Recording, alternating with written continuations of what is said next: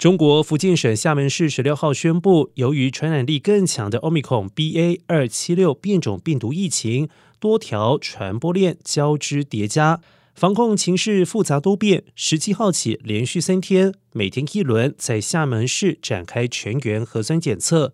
截至十六号，厦门累计报告四十二例确诊病例。